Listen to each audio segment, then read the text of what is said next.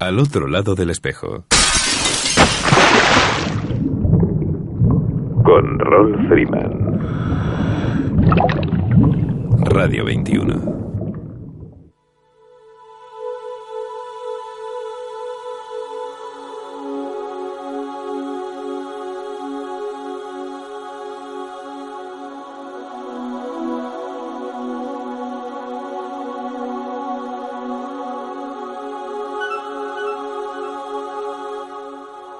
Hola amigos, saludos salados y bienvenidos a una nueva edición de Al otro lado del espejo.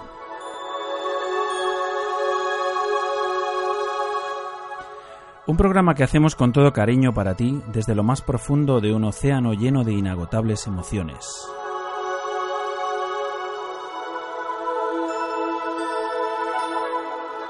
Emitiendo desde tu emisora favorita, Radio 21, a través de las ondas de la frecuencia modulada desde el 107.9, 107.8 y 107.5.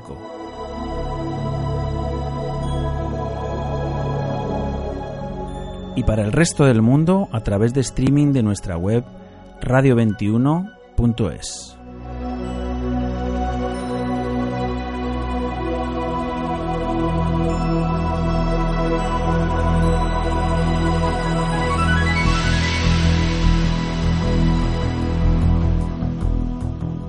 Estrenamos primavera por todo lo alto, con un sol que hemos echado de menos durante este largo invierno. Sacad el neopreno de los armarios y venga, grasa de silicona a esas cremalleras que este fin de semana hay que mojar como sea. Bueno, y la parafina para los finos. No está nada mal seguir con el traje seco un poquito más. Ya sabéis que el agua tarda un poquito más en estar a una temperatura que nos haga disfrutar como peces bajo el agua. El deshielo aporta agua fría y probablemente la temperatura ahí abajo sea la más baja del año, aunque empieza su punto de inflexión con el solsticio de la primavera, ese que dicen que igualamos las horas del día con las de la noche y por tanto, a partir de hoy, las horas solares irán ganando el pulso a las nocturnas, aportando cada día ese calor al agua hasta que llegue, como digo, a esa temperatura que tanto nos gusta. Descansamos del trajín de las ferias, pero como os dijera la semana pasada, hay campanas de nueva cita de buceadores. Esta vez en Sabadell. Por primera vez en su historia, se han liado la manta a la cabeza y han decidido que es un buen momento para echarse al mundo a mostrar su World Diving Sabadell para los días 11, 12 y 13 de abril. Así que ya sabéis, nueva cita, una nueva oportunidad para encontrarnos fuera del agua. Esperamos más información de la organización relativa a las actividades y al programa que tengan pensado ofrecer para animaros a todos a pasar por las instalaciones de la Fira de Sabadell. Seguiremos de cerca el evento.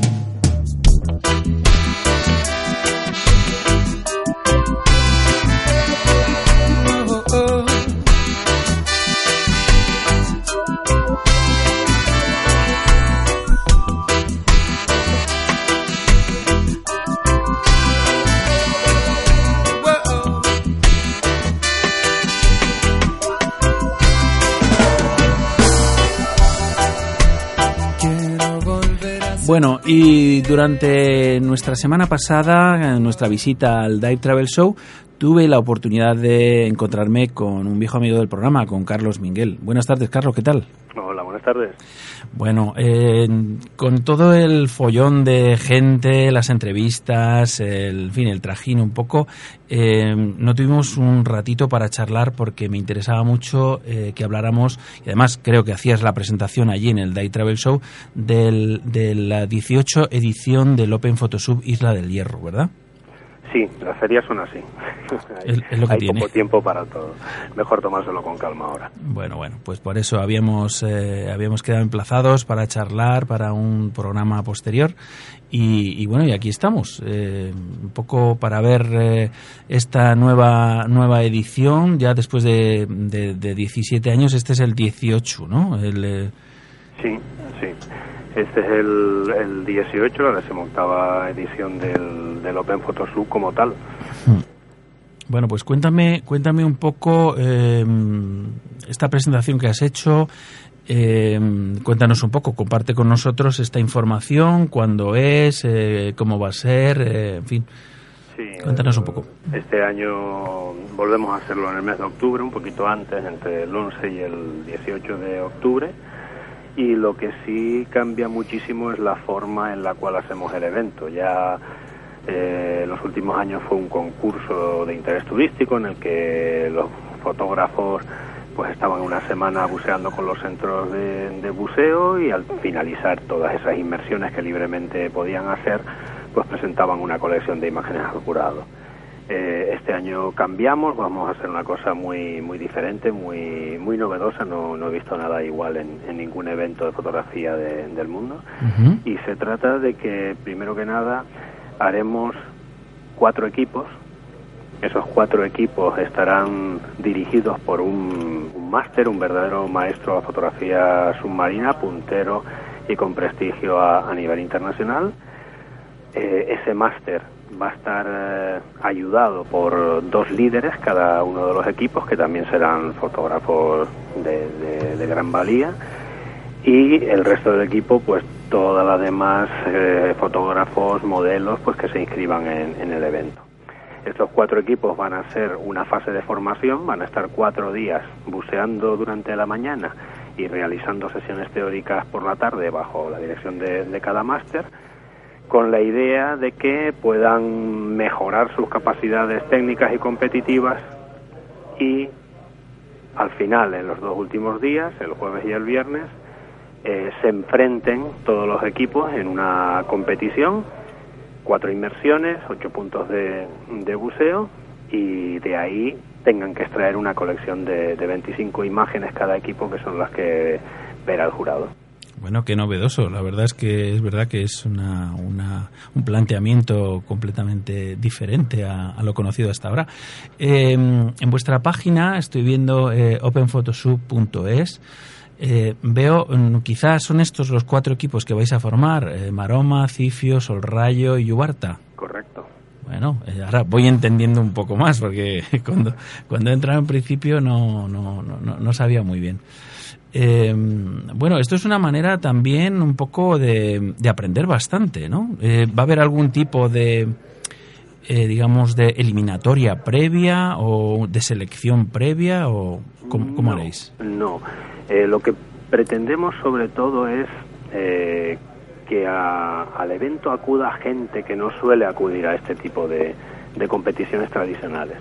O sea, yo lo que he detectado en, muchos años de competiciones es que se acaba volviendo un poquito un círculo cerrado, es decir, hay, pues no lo sé, un número determinado, los que sean, 50 60 fotógrafos de alto nivel, que son los que acuden habitualmente a concursos y, competiciones. Hablas con, con otros fotógrafos, gente, pues, que, por ejemplo, en mis cursos de fotografía, y entonces muchas veces los animo a competir animo a concursar, pero me suelen decir que a dónde voy yo, eh, con mi escasa experiencia, con mi escasa técnica, a, enfrentarme a esos monstruos de la fotografía submarina. Estamos hablando que los vendedores pues acuden campeones del mundo, campeones de España, tíos mm. muy, con mucho prestigio.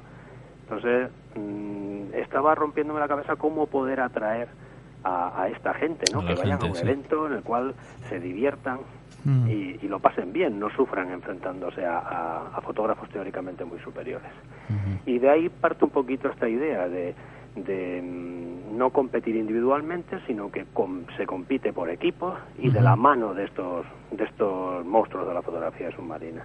¿Y cuántas personas compondrían un equipo, por ejemplo? Bueno, va a depender de, la capacidad que finalmente tengamos. Eh, estamos hablando de ocho centros de buceo. Mm y, dependemos de la capacidad, estando cómodos, vamos a sacar fotos que vayamos a tener, pero yo aspiro a, yo sé que es muy optimista, tal como está la situación, como están las cosas y, y el hierro hay que reconocer que no, no es fácil llegar, no es lo mismo que coger el coche y acercarse, bueno, no lo sé, a Barcelona. Claro. Entonces, eh, a mí me, me encantaría llegar a tener 32 eh, fotógrafos inscritos con, con, las respectivas modelos que acudan, ¿no?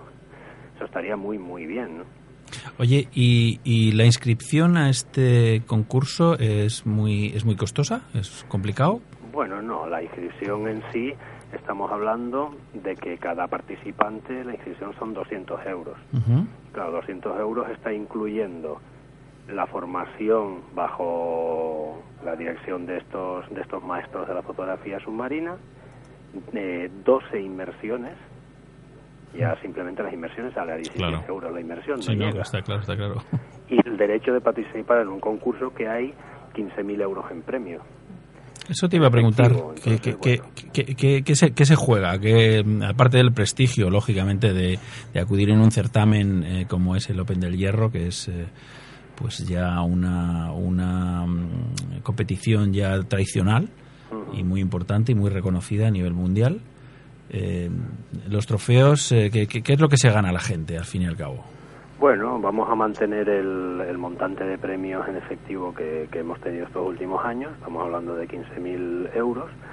Lo que sí este año estarán más repartidos en, en el, en el número de, de fotógrafos que optan a ellos porque son cuatro equipos y eh, quitando los premios especiales a mejor modelo, mejor macro, mejor fotografía de ambiente geológico, quitando esos que tienen cada uno una dotación de, de 1.000 euros y los puede ganar cualquier modelo, cualquier fotógrafo, eh, el resto de- del montante va a ir a manos del equipo ganador. El equipo que gana se lo lleva todo.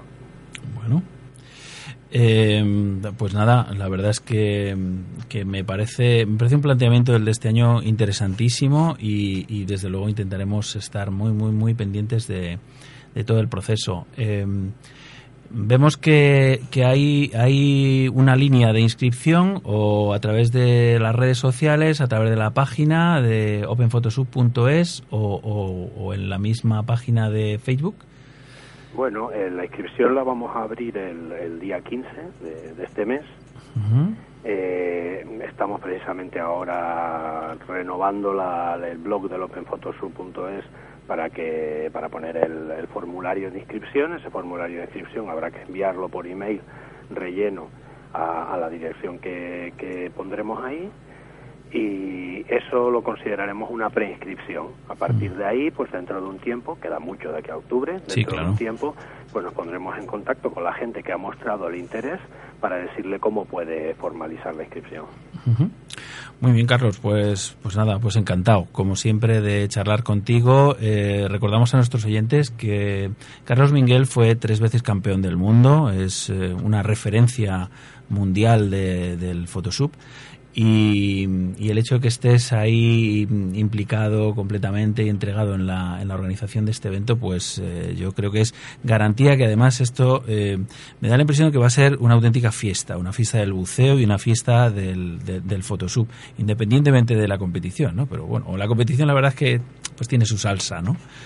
Sí, la, la competición yo creo que en este evento pues va a ser el, el clímax.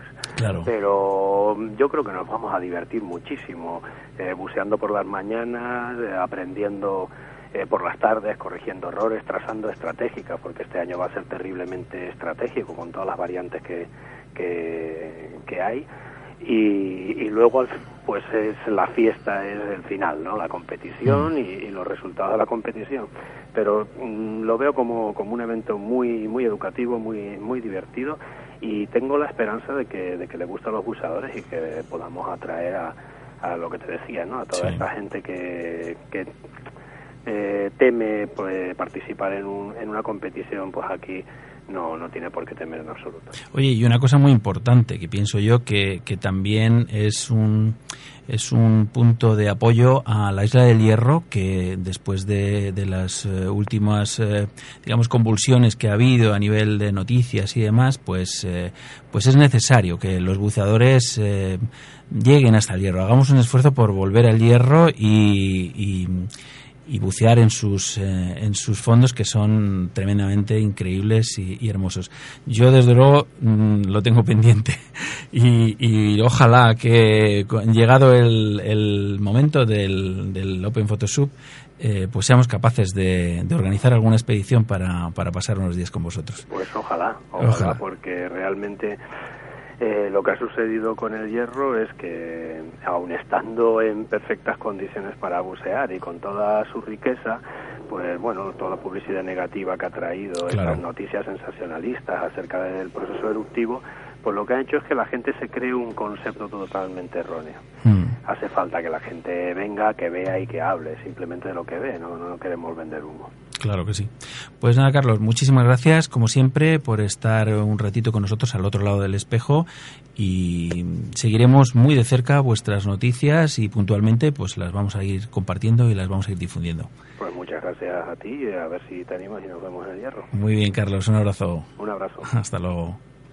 Vas dejando libre tu lugar, pensas que hay otro mejor. Sin graduarte todo a nada y la confianza se va.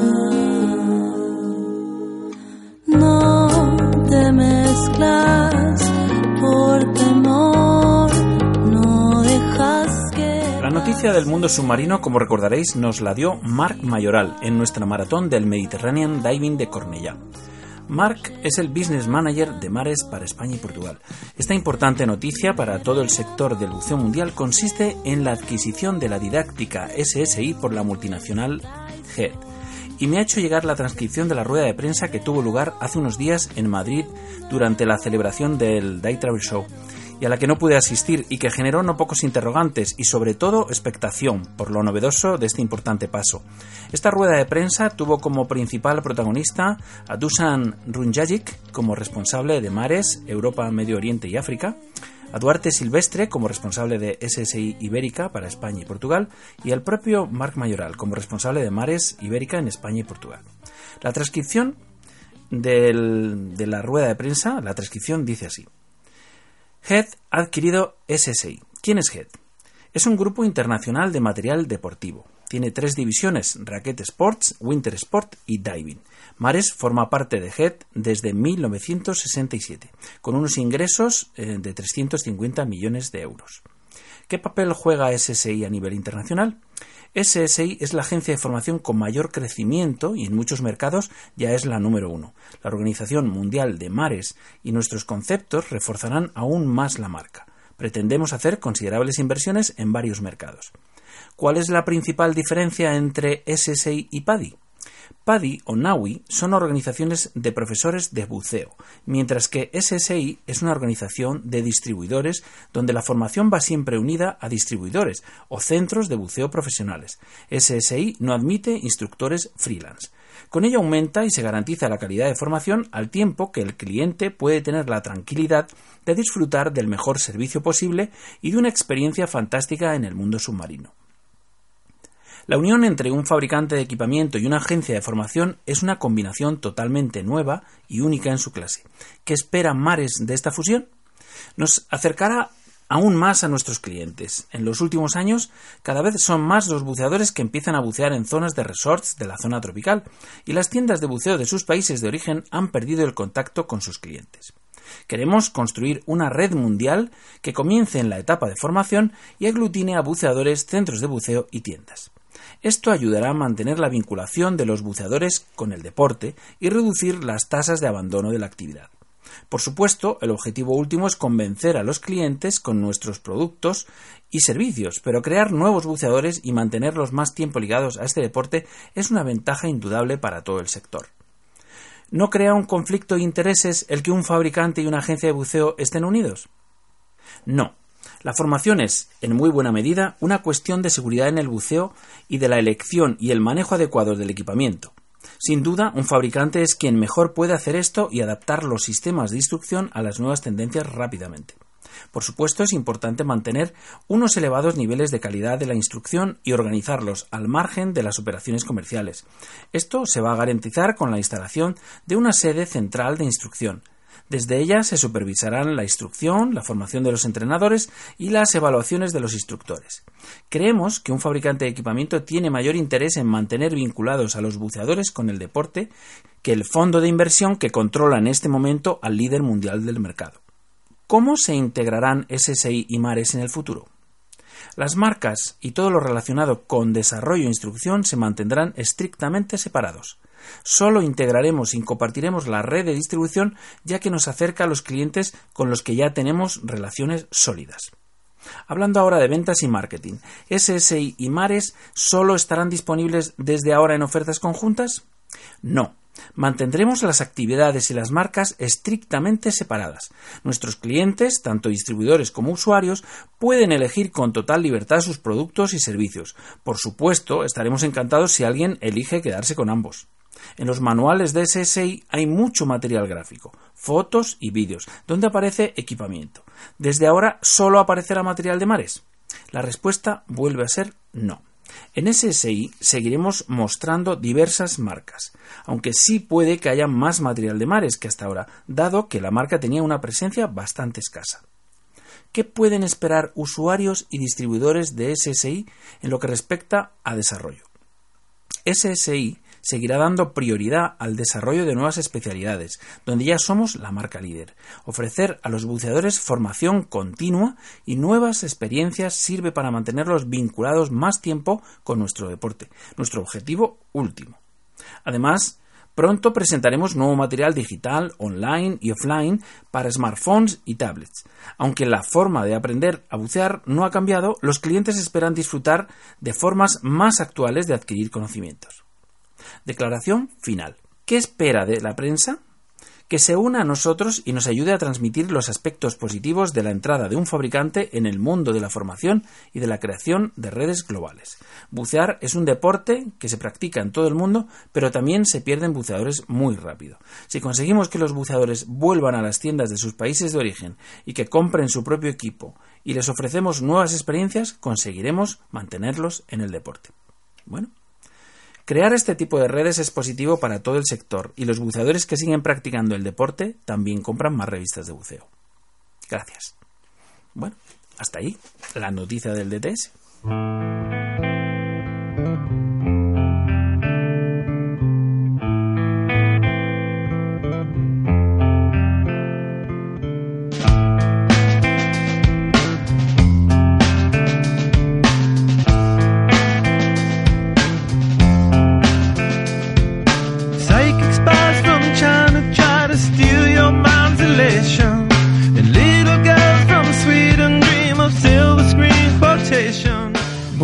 Ya echábamos de menos eh, nuestra sección preferida, que es eh, Mis amigos los peces, con nuestra bióloga marina de cabecera, Inés García, de la Escuela Zoea de Madrid. Buenas tardes, Inés, ¿qué tal? Hola, buenas tardes. Pues muy bien. Yo Bueno. también os echaba de menos. Ya, ya de vuelta de, de las celebraciones, de, del Day Travel Show, de la vorágine de, de gente pasando por los stands y demás, ¿no? Ya nos relajamos un poquito. Sí, bueno, ahora hay que, que dar salida a todos los contactos de la feria y así, pero la verdad es que ha estado muy bien. Hemos, Pues sí. Hemos hablado mucho y hemos compartido con muchísima gente. Fenomenal. Bueno, la verdad es que yo tengo pendiente por ahí una charlita porque porque bueno, no encontraba el momento, pero pero tenemos que hablar un ratito. Prometo. Bueno, pues nada, eh. ¿de qué de qué bichito vamos a hablar hoy, Inés? Pues hoy- Sorpréndeme. Hoy vamos a hablar de un bichito que es muy conocido entre los buceadores, que es el Freddy. Anda, Seguro que lo habéis visto. hombre, bien chulo que es y bien bonito. muy vistoso, Sí, además. sí, sí. Pues el Freddy, así para introducirnos, es un pez, un osteictio de la familia de los lábridos. Los lábridos son peces que en general tienen colores muy coloraciones muy llamativas y muy vistosas y que mm, que son peces de litorales y sedentarios que nadan de una forma característica porque mueven sus aletas, las aletas pectorales mm, simultáneamente. Y la mayoría de los miembros de esta familia son carnívoros y algunos eh, son peces limpiadores de otros miembros de su misma familia más mayores o de, o de los serránidos, por ejemplo, del mero. Y en concreto, la especie de la que vamos a hablar, que es el Freddy, su nombre científico es Talasoma pavo. El género Talasoma es, eh, proviene de, zonas tropicales donde hay muchísimas especies, pero el- en el Mediterráneo solamente encontramos una especie, que es de la que estamos hablando hoy. Y es un pez pues muy característico porque tiene eh, bueno tiene un dimorfismo sexual muy marcado. El macho y la hembra son diferentes y además a lo largo de su vida eh, la reproducción es curiosa porque primero son hembras y luego son machos. Son hermafroditas eh, proterogínicos, que primero son hembras y luego son machos. Para distinguir el macho de la hembra, pues el macho es de color verde y cerca del, del opérculo, de, la, de esa tapita que va a tapar las branquias, tiene dos franjas, así en, transversales, una que es roja y otra azul. Y la aleta, la aleta del macho es azul y tiene una escotadura como un entrante de, que no tiene la hembra, es una forma de diferenciarlo. Y sin embargo, la hembra tiene en general una coloración más clara y luego está atravesada por cinco o seis líneas azules que más o menos se separan la misma distancia y en la cabeza los dos tienen como un dibujo arabesco, pero el del macho es mucho más patente y eso es quizá lo más llamativo cuando se le ve de cerca. Y es un pez que suele alcanzar o puede alcanzar un tamaño de unos 25 centímetros de longitud y que encontraremos en, casi cualquier inmersión que hagamos en el Mediterráneo, sobre todo en la zona de Levante, eh, pues lo encontraremos en fondos de roca y también en praderas de, de, de, Posidonia o en zonas así donde haya algas. Y suele estar pues en una profundidad hasta unos 30 o 40 metros. Y mm, es muy curioso que, como son carnívoros, cuando pasa el buceador muchas veces los fredis van detrás del buceador porque se va levantando un poco de sedimento y, algún bichillo que vive enterrado, entonces es muy común que persigan a los buceadores y luego también es fácil encontrar, sobre todo a las hembras, en bancos donde se mezclan con, con Julia, con, con, la Julia o eh, Coris julis y con la castañuela, que su nombre científico es Chromis chromis. Y, y nada, si, si lo veis cuando vayáis buceando, pues no se puede confundir con ningún otro por ese dibujo azul tan característico que tienen en la cabeza y además no tienen no son muy tímidos enseguida se acercan al buceador y son muy fáciles de ver Genial, Inés. Eh, es uno de los peces, eh, yo creo que de los primeros que, que tomamos así conciencia, porque, sí, porque, es muy llamativo. Es muy llamativo de color, claro. Sí. Y muy descarado. Muy... es muy descarado el tío. Muy atrevido o sea, también. Sí, sí, sí, muy valiente. Se, enseguida eh, se te pone así, se te planta delante, ¿no? Y para las fotos y eso está, está muy bien. Cuando uno empieza a tomar vídeo, a tomar algunas fotos y demás, es de los Sí, primeros sí, sí, peces es que te, que te puedes echar a la cara para fotografiar porque no se cortan un pelo. No, y son muy bonitos, la verdad es que sí, que me gustan, me gustan un montón. Y oye, y qué, qué curioso esto que has contado de que sean hermafroditas y que... Sí, en el- entre los peces la verdad es que es muy común. Mm, El hermafroditismo Mm, pueden ser simultáneos o que primero sean hembras y luego machos o, o al revés. Y la verdad es que es bastante común. Pues Si queréis, dedicamos otro programa a la reproducción de los Vale. peces. Yo estaba pensando que, que, que la especie humana quizá tendrá que evolucionar también hacia Sí, este camino, ¿no? En Y ese decir, oye, sentido, no, no estamos muy avanzados. ¿Verdad? estamos un poco limitados. Bueno, Inés, pues nada, muy muy ilustrativa tu, tu disertación de hoy del, del Freddy. Oye, ¿el Freddy se le llama peje verde también? sí, Freddy o peje verde. Ah, lo has dicho, ¿verdad? Sí. Bueno, no lo había dicho, solo había dicho el Freddy. no. Pero Es que me sonaba- me sonaba. A veces dan un poco de confusión porque un mismo- una misma especie, dependiendo de la zona, pues se puede llamar de diferentes formas. Ajá. Pero Freddy o peje verde se refiere a este mismo. Muy bien. Muy bien, Inés, pues nada, Pues un saludo. venga, Muy un bien. abrazo muy fuerte. Saludo. Hasta luego.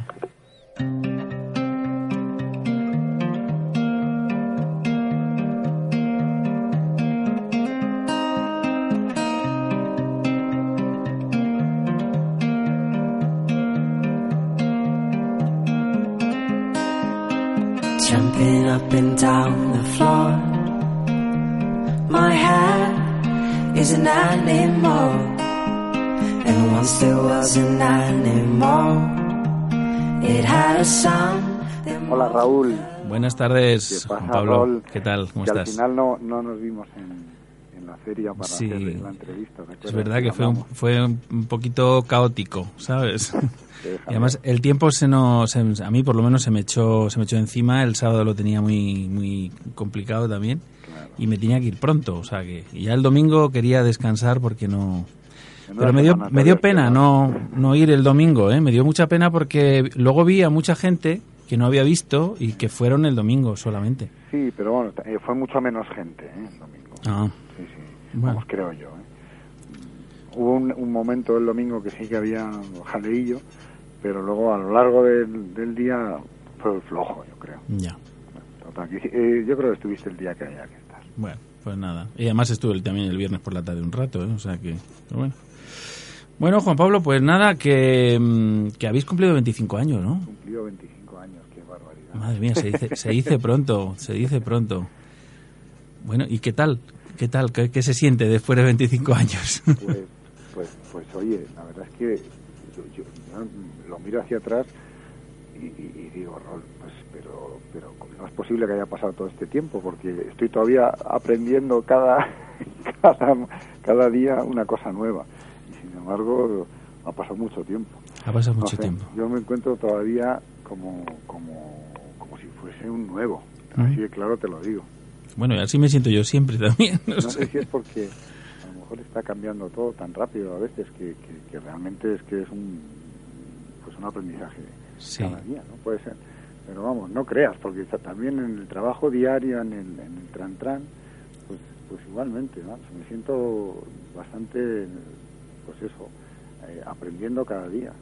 Oye, Juan Pablo, ¿y te acuerdas de, de algo así especialmente de cuando empezaste con, con Zoea? ¿Estáis, Hombre, ¿Estáis siempre en el mismo sitio de o, o habéis...? muchísimas cosas, de muchísimas cosas. Me acuerdo los primeros viajes. Claro, nosotros empezamos como una asociación, Ajá. un grupo de amigos y éramos una asociación primero sin sin, sin, sin, eh, formalización, no éramos una asociación, pero todavía no estábamos inscritos como tal. Luego un par de años después nos inscribimos formalmente como asociación, pero ya teníamos nombre y teníamos logo y todo. Y entonces aquellos primeros viajes me acuerdo un montón. Hacíamos viajes de todo tipo.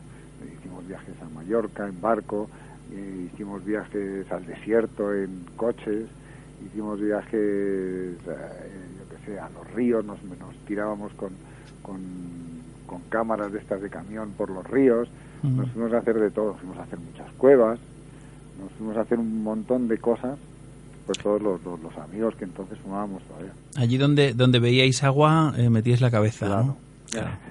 Y además, bueno, estábamos también obsesionados con la fotografía, porque entonces, claro, no es como ahora, Rol, que la fotografía está. Pues tan al alcance de todo el mundo y, y es tan fácil, ¿no? Entonces, eh, hacer una fotografía bajo el agua exigía pero un esfuerzo enorme, primero de tener el equipo, que era carísimo y difícil de conseguir, aprender a usarlo, que eso ya era, vamos, difícil, difícil. Y luego ya que te saliera una foto, esa ya era, la, vamos, la guinda, porque nos, nos- hacíamos cientos de fotos y, y obteníamos vamos, muy pocos resultados. claro. Claro. Y entonces, pues como estábamos obsesionados con eso, pues andábamos metiéndonos en el agua en todos, siempre que podíamos, ¿no? Con las cámaras. Oye, y ya abrís la escuela, ¿no? Decidís un día eh, abrir la escuela y empezar a, a formar a gente, ¿no?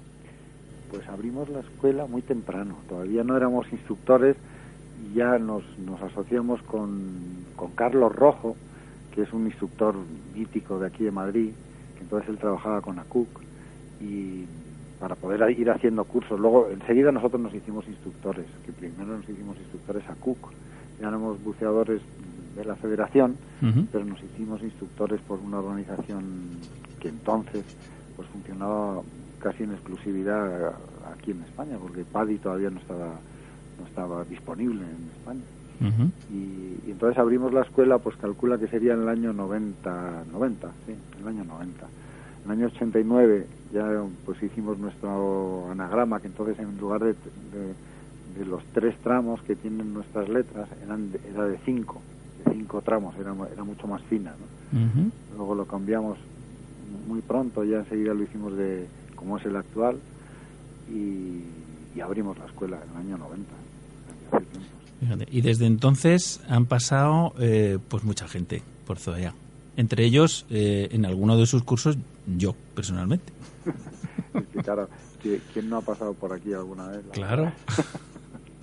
Sí, además de, además de irme a, de ir a hacerme el certificado médico y demás, la revisión, eh, pues hacer un curso de me acuerdo que hicimos bueno con, con vosotros hicimos un grupito de amigos hicimos el curso de mantenimiento de equipo no de reguladores me acuerdo, me acuerdo de vuestra visita claro que sí fue divertido sí pues sí hemos hecho fíjate solo buceadores de iniciación hicimos un cálculo que es muy fácil porque eso realmente aquí están los archivos y son 12.000 alumnos de iniciación madre mía entonces eso es una barbaridad sí sí y luego juntando los los cursos superiores de buceo y los cursos de biología, pues son casi 20.000 alumnos. Fíjate. Que son muchísimos.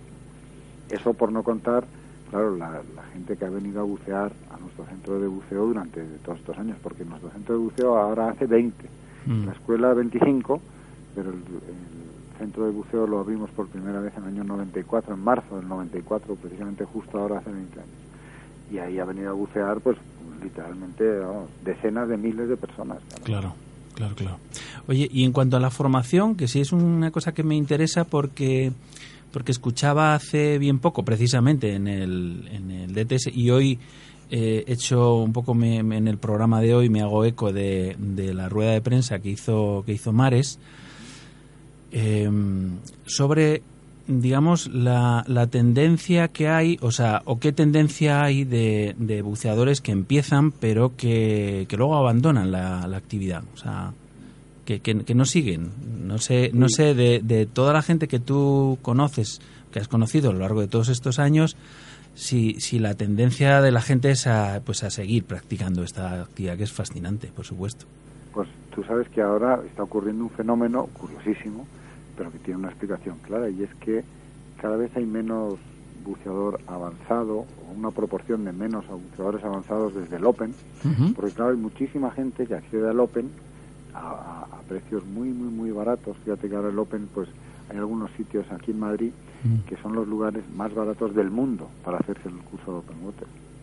Más baratos del mundo, que se dice pronto y que algo, algo quiere decir. Ya. Quiere decir que algo no estamos haciendo bien porque desde luego tener el curso más barato del mundo también supone tener el curso peor ya. del mundo, muy probablemente. Y entonces, ¿qué ocurre? Que mucha de la gente que hace el curso así, pues, pues claro, no tiene ni la motivación, ni, ni la formación, ni el estímulo suficiente para continuar.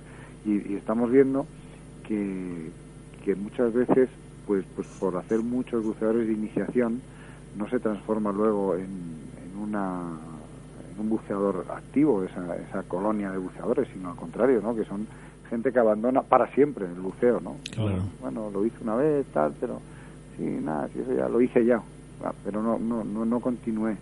Y eso está ocurriendo en estos últimos años, la verdad, no, lo notamos. Oye, y al contrario, eh, gente que conozcas que, que, que, empezaron hace 25 años y que ahí siguen, ¿también los, los tienes por ahí controlados? Sí, naturalmente que sí. sí ¿no? Y luego también es verdad que nosotros abrimos ya hace unos cuantos años pues nuestra escuela de instructores. Entonces hay todo un área de gente, todo un, un, grupo grande de gente que se quiere formar en el área profesional para formar a otros buceadores.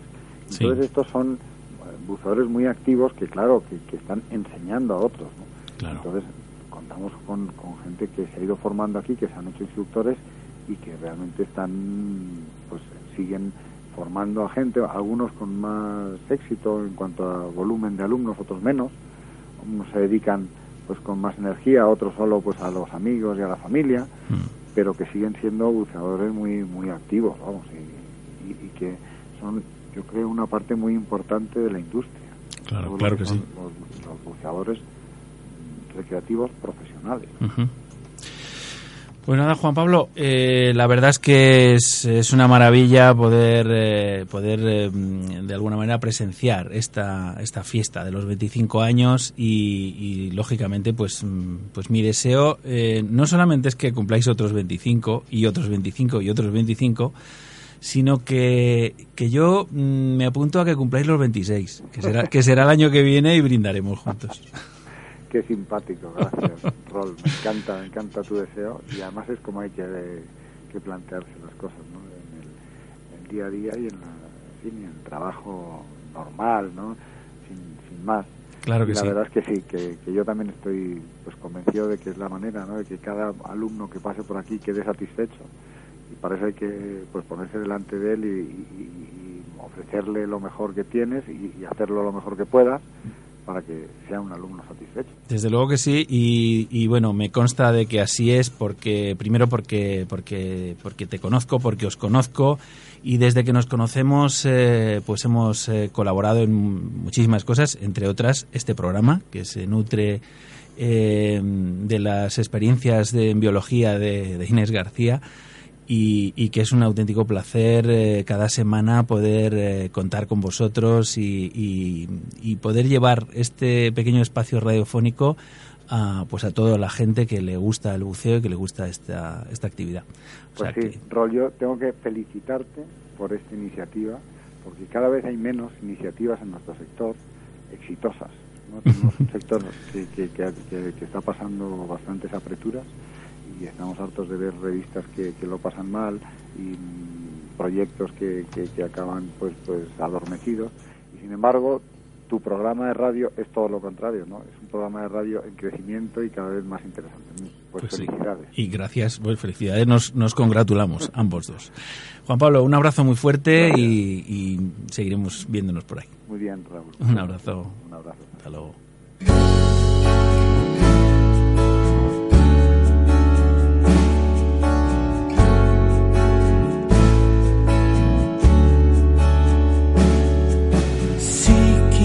Ser como el viento, desgarrando todo al pasar. Nos llegarían los mensajes. Bueno amigos, pues nada, eh, nuestro amigo César Hernández de MDI Valencia eh, le tenemos al teléfono como cada viernes por la tarde en su espacio Solo la Mar. Buenas tardes César, ¿qué tal? Hola, buenas tardes. Antes que nada, pediros disculpas por la calidad de la llamada, pero estamos como un poquito alejados de tierra, entonces quizás eh, no, no salga la, la, voz con toda y la llamada con toda la calidad necesaria. Bueno, pero esto... Ya me, me disculparéis. Bueno, es lo, es lo interesante y lo bonito de este, de este espacio que somos capaces de conectar contigo eh, cuando estás navegando o cuando estás en plena faena, ¿no? Exactamente, ahora mismo en plena faena, sí, sí. Bueno, y, y, además el conectar con la mar eh, para nosotros tiene, tiene siempre un significado muy, muy importante, más en tu espacio. Y bueno, yo sí, precisamente bueno. quería mm, quería un poco preguntarte pues sobre las noticias, eh, cómo, cómo, has, eh, cómo te llegan y demás en relación con, eh, bueno, pues con, con la lamentable eh, desgracia del, del, naufragio del pesquero Santa Ana en, en Cabo mm. Peñas en Asturias. Eh, bueno, pues mira, las noticias me han llegado por varios sitios. Primero por, como imagino, como al, al, al a la mayor, el mayor porcentaje de, de, de, personas que les llegan pues a través de la televisión, de la radio, las noticias, internet y todo esto, cuando tengo. Y luego me han llegado también a través de una de una redactora de un periódico que, que bueno, pues que me llamó para, para hacerme algunas preguntarme porque necesitaba escribir un artículo y, y, bueno, ella que estaba in situ me iba contando un poco durante y a medida que íbamos haciendo la, entrevista día, bueno, pues eh, pues me iba contando un poco cómo iban sucediendo los acontecimientos hasta el extremo de que en el momento que, que sacaron al, a la primera persona, pues eh, justo fue en ese momento y me lo dijo, mira, ahora mismo acaban de sacar a, a, a la primera la primera persona que han localizado y tal. El, el pesquero, eh, vamos a hacer un poco eh, historia de los acontecimientos. Creo que el pesquero eh, es un pesquero de arrastre que venía con, con y corrígeme Raúl si me equivoco, hmm. que venía eh, con el piloto automático. Sí, exacto. Al parecer, al parecer esto es así, claro. Al, al parecer, al parecer. Hmm. Sí, yo eh, conozco lo que me lo que, sí, lo que he visto. sí, digamos que aquí hay dos cuestiones en las que a mí me, me gustaría que, que, pusiéramos un poco el foco, que es eh, por qué se produce o, o, o cómo entendemos eh, cómo se puede producir en un barco moderno eh, que al parecer este barco estaba completamente dotado de toda la tecnología necesaria, cómo un barco moderno puede, puede naufragar de esta manera. Y en segundo lugar, pues lo que en lo que se refiere a las operaciones de, de, puramente de, de buceo, de rescate de, de, pues de los de los fallecidos en este lamentable Sí. accidente. ¿no? Bueno, pues mira, la práctica de, de navegar hacia casa o de navegar de vuelta hacia un mar abierto con el radar, eh, con el radar mm, conectado y con las alarmas del radar conectado, todo el mundo sabe que, y si no lo sabe, que bueno, nada, para eso estamos aquí, para informar un poco. eh, los eh, los eh, radares a los radares se, le, se les ponen unos unos anillos de, de, alarmas en los que cualquier cosa que detecta eh, ese anillo de seguridad, entonces hace que hace que te salte una alarma y, y, bueno, pues entonces tú en los- hablamos de barcos pequeños, ¿eh? los barcos en los barcos grandes siempre hay una persona de guardia y, bueno, y estas cosas pues también suceden, pero parece ser que menos, ¿no? Entonces se ponen unos anillos de distancia, unos anillos de, de, alarma y, y si, y si algo entra dentro de esa zona de seguridad que tú le has puesto, pues te salta una alarma y bueno, la persona que esté donde esté también se pueden poner los anillos simplemente porque desatiendas el puente un momento para bajar a la cocina a hacer tu café. ¿eh? Cansado, necesitas hacer tu café y tal, pones el anillo, pones una alarma, bajas, te haces un café y subes. Y bueno, mm, parece ser que hubo algún tipo de fallo, hubo algún tipo de fallo, eh, y esta alarma no sonó, y entonces pues el barco chocó contra, contra las piedras y se hundió. Eso, eso, esa- eso parece ser que es lo que ha ocurrido. Posteriores investigaciones seguro que dan a la luz con cualquiera de, con cualquiera de, Sí, más, más que nada porque porque hay bueno hay un superviviente, ¿no? Digamos que podrá Sí, aportar está el, pa- esta el persona. patrón, el patrón ha sido que ha quedado vivo. sí. Mm. Y por otro lado están las operaciones de rescate. Sí. Bien, eh, el barco, según tengo entendido, ha quedado con el pic de proa sin inundar, por lo cual la, la proa queda picando a la superficie y la popa hacia el fondo. Mm. Y, y- y, bueno, por las imágenes que yo he visto, pues parece ser que está bastante libre de eh, el acceso y, y bueno, que se puede que, que se puede bucear por, por la zona del barco con, con cierta precaución, dado que es un, es un buque de pesca y por supuesto tiene que tener sus artes por ahí, si no alrededor, pues bastante cerca. ¿eh? Mm. Eh, eh, es, es bastante, sería, ves no, pero sería bastante interesante eh, entender que cualquier tipo de cualquier tipo de esta de esta operación requiere de una de cierta de ciertos conocimientos muy específicos ¿eh? ¿Qué quiero decir? Lo que quiero decir es que cuando se va, cuando alguien va a bucear a un barco de estas características, en este caso un arrastrero, por lo que yo pude ver, eh, las personas que tengan que bucear en, ese- en esas condiciones, independientemente de si hay combustible o no hay combustible tal, deben de tener unas, unas, unos conocimientos de construcción naval, de, eh, de teoría del buque, de diferenciar qué tipo de barco es y cómo está esa cómo está realizado. Para para poder saber lo que me explico. Quiero decir qué es lo que quiero decir lo que quiero decir es que en este caso es un barco relativamente pequeño. Bueno pues es un barco arrastrero en el que mm, suponemos que tiene que tener una superestructura tiene que tener una bodega tiene que tener un bodeguín tiene que tener una sala de eh, igual tiene un pequeño parque de pesca y luego una sala de máquinas, un pic de pro, un pic de popa, los tanques de lastre, los tanques de combustible y luego lo que son las, las habilitaciones propias. ¿no? Eh, entonces, eh, tener un, un, un concepto y un conocimiento claro de, de, lo, de dónde vas a entrar y cómo va a ser, dónde vas, te vas a meter, es fundamental para, para, pues para, que un- una operación de estas características es, salga bien, ¿no? Y que no se pierda demasiado tiempo y que no se y que bueno y que no estemos a tiempo si cambia si no cambia. Bien, aquí a- mm, en esta operación parece ser que todo ha salido bastante bien. Quiero decir que me parece que, si no recuerdo mal, creo que solamente queda una persona por encontrar, ¿no? No sé si una o dos, no, no, no me han quedado a mí claras todavía las noticias y, y al parecer no están, han asegurado que el barco está limpio, que el barco ya no, no, no hay ningún cuerpo dentro, han, re- han registrado todo. Bueno, pues entonces al final eh, el resultado ha sido bastante positivo, quiere decir que se ha encontrado la gente y tal.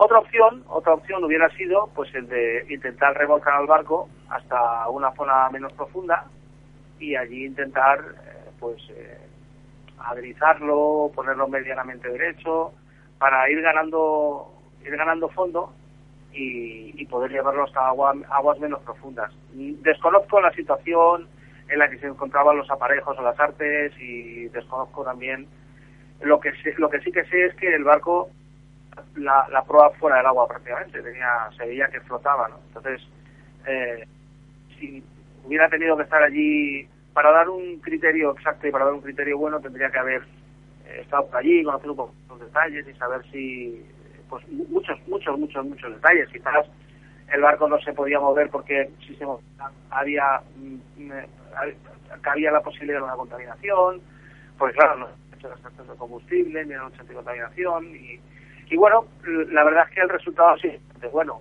si realmente se han recuperado los cuerpos que se querían recuperar o que se han podido recuperar y que y bueno y, al final pues pues eh, se ha investigado el barco se ha mirado se ha buscado y el de los otros marineros no están por ahí bueno pues pues pues se ha hecho todo lo que se podía hacer evidentemente. César, eh, yo creo que este tema es un tema bien interesante. Eh, si no, eh, para una próxima semana seguir ahondando en, el, en, el, en, el, en este caso concreto, sí quizá em, sería interesante que tocáramos eh, el tema de salvamento marítimo. ¿Sabes? El tema de. sí, sí, perfecto. y y, y el- bueno. el, rescate en general, es decir, el rescate a profundidad.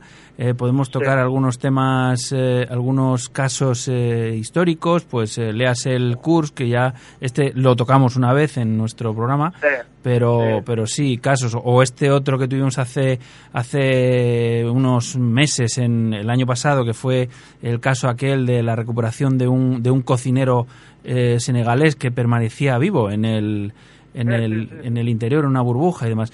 Eh, Si te de parece... un, sí, de un, de un remolcador sí, si te parece, para la semana que viene lo dejamos. La verdad es que es verdad que mm, tenemos mala comunicación, no se oye muy bien y, agotamos nuestro tiempo, como, como siempre, el tiempo de radio. Yo siempre, siempre me ha venido a la cabeza un caso que lo, lo investigaré en internet porque no lo recuerdo bien. Creo que era un bull español que se llama Rubí y este chocó también contra contra otro contra otro buque por aquí cerca de Grecia y se hundió a 400 metros. No se han podido recuperar los cuerpos. ¿eh? Lo, lo recuperaré para el próximo programa. Sí, sí. De acuerdo, César, pues eh, quedamos emplazados. Muchísimas Muy bien, gracias. de acuerdo, pues gracias a vosotros, buena prueba y buena guardia. Gracias, César. Hasta luego. Hasta luego. hasta luego.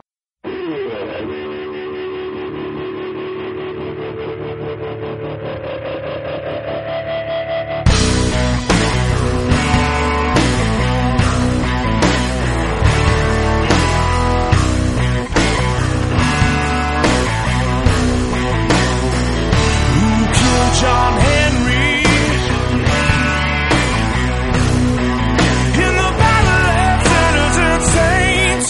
Para la semana que tenemos por delante hay algunas convocatorias en marcha, yo diría que un montón. Desde hoy 21 al 23 tendrá lugar el primer vida a bordo de Cabo de Palos, organizado por Naranjito Buceo, un fin de semana repleto de actividades que comenzará hoy viernes a las 18 horas en la recepción del Hotel El Secreto de Agua, con una cena de presentación de todas las actividades del fin de semana, inversiones, horarios, eventos, charlas, etc. Y también en Cabo de Palos, nuestros amigos de Más que Divers estarán este fin de semana, salida de buceo Más que Diver, Cabo de Palos, 21 al 23 de marzo 2014. Para cualquier aclaración que necesitéis o información, podéis poneros en contacto en el mail info arroba qdivers.es o mejor al teléfono 609 437 865. Mucho mejor al teléfono por si queda alguna plaza libre. Mañana sábado, organizado por Bubbles Center de Madrid. Exposición de arte acuático. os ofrecemos una exposición de fotografía subacuática en piscina, con objeto de acercar el mar a todos aquellos que todavía no han tenido la suerte de ver al natural los tesoros que el mar esconde. Es una oportunidad para iniciar en actividades acuáticas como el snorkel o buceo a todos nuestros amigos. Donde? En Bubbles Center, Paseo de la Castellana 234 de Madrid, desde las 9 de la mañana hasta las 15 horas. Más información en el 911 101 090. Y si lo prefieres, a las 10 hay un curso de biología marina en el Decalón de San Sebastián de los Reyes. El lunes hay una convocatoria para cuatro cursos de buceo avanzado por la Escuela de Buceo El Arrecife Reef Divers en el 135 de la calle Villalobos en Madrid. Durante la semana del 24 al 30 de marzo realizaremos cuatro cursos de buceo avanzado. Inmersiones el 12 y el 13 de abril o durante la Semana Santa según mejor te convenga. Teoría dos días que comienza el 24, 26 y 28 y adicionalmente intensivo el 30 de marzo. Precio especial de 250 euritos y regalo de camiseta y boya deco. Las inmersiones serán nocturna, profunda, pecios, orientación y flotabilidad, lastrado, propulsión. Éxito en tus expectativas garantizado. Podéis encontrar la Escuela de Buceo El Arrecife en Facebook. El miércoles 26 de marzo, Buceo Balea de Vigo organiza su viaje a Lanzarote en el puente del 28 de marzo. La suavidad del clima de la isla, la riqueza de su flora y fauna marina y la inigualable orografía costera y fondo marino hacen que los aficionados y amantes del buceo encuentren en Lanzarote un auténtico paraíso submarino, capaz de satisfacer al cliente más exigente. Es todo un espectáculo contemplar meros, rayas y morenas, un amplio abanico de especies autóctonas por su variedad de formas y colores. La temperatura del agua rondará los 18-19 grados y la visibilidad entre los 25 y 40 metros. Encontraréis toda la información en el perfil de Buceo Balea de Facebook. Y el jueves, antes de nuestro próximo programa, Carlos Minguel convoca un curso de Photoshop en Radazul en la isla de Tenerife, entre el 27 y el 30 de marzo de 2014, en Radazul, Tenerife. Toda la información en la página web www.ocean-medio phos.es. Repito, www.ocean-medio-potos.es y más cosas. Patrocinado por la FMDAS, su escuela en Bad. Organiza una campaña dirigida a todos los clubes federados que denominamos El agua la ponemos nosotros. Durante los meses de abril y mayo, la Escuela Madrileña de Buceo Autónomo Deportivo y el Comité de Apnea organizan entrenamientos y actividades de formación en diferentes piscinas de Madrid. Conscientes de las dificultades que encuentran algunos clubes para alquilar piscinas para sus actividades, la FEMDAS eh, quiere poner a disposición de sus clubes y federados una parte de estas instalaciones y compartir con ellos calles y horarios. De esta forma podremos reducir todos el coste de la actividad. Las piscinas serán la del Foso de los Mundiales 86 y la de la IE San Fernando. Los clubs que estén interesados tendrán que hacer sus reservas, hay plazas limitadas, con tiempo, indicando el número de buceadores que van a acudir. Deberán pagar 10 euritos por buceador. Los que quieran equipos y botellas correrán por cuenta del club. Los federados que quieran acudir para entrenar o probar equipos también tendrán que hacer sus reservas con tiempo y deberán pagar 20 euritos. Tendrán que llevar sus propios equipos, pero las botellas correrán por cuenta de la EMBAD. Para más información, dirigirse a la EMBAD en el correo embad.fmdas.es o a la Secretaría de la FEMDAS en el correo secretaría.fmdas.es. Presentación de paisajes submarinos de Rafa Herrero Masieu. Un mundo oculto bajo el mar de las Islas Canarias. Presentación de la conferencia por parte de la Fundación Mafre Guanarteme el jueves 24 de abril de 2014 en Gran Canaria y el jueves 15 de mayo en Tenerife. Más información en nacidasdelmar.blogspot.com.es.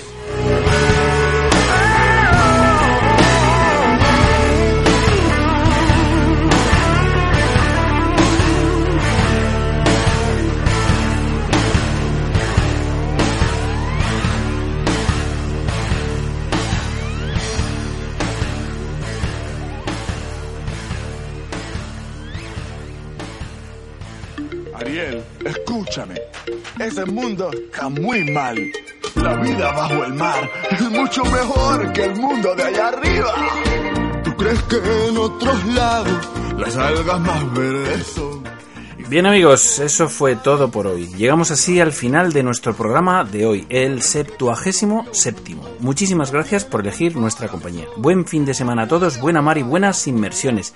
La próxima semana muchísimo más e intentaremos que mejor. Os espero aquí, al otro lado del espejo, en Radio 21.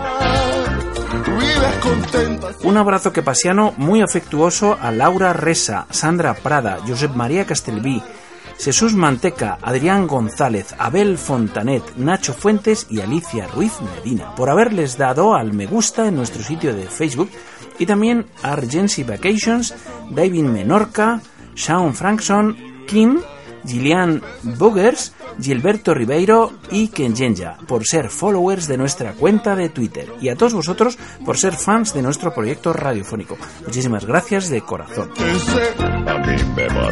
A los controles en la sala de máquinas del submarino amarillo y dando la brasa al micrófono, un servidor, Rolf Freeman, que os envía un cálido y que pasiano abrazo.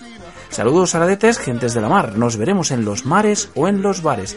Felices burbujas y hasta la próxima. Y no se olviden de sonreír. Adiós. Bajo el mar. Hay siempre ritmo en nuestro mundo al natural. La macarra ya tocará, el esturión se unirá. Siempre hay ritmo, ritmo marino bajo el mar.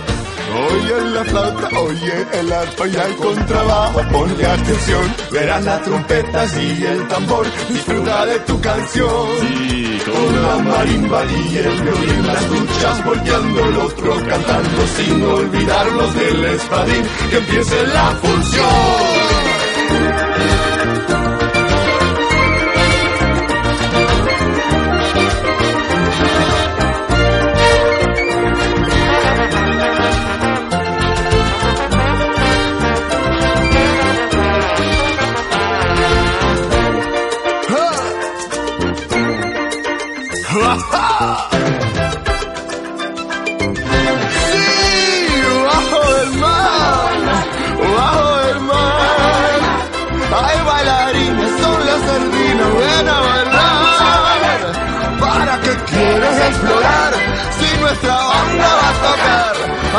Castañuelas, son las almejas, bajo el mar.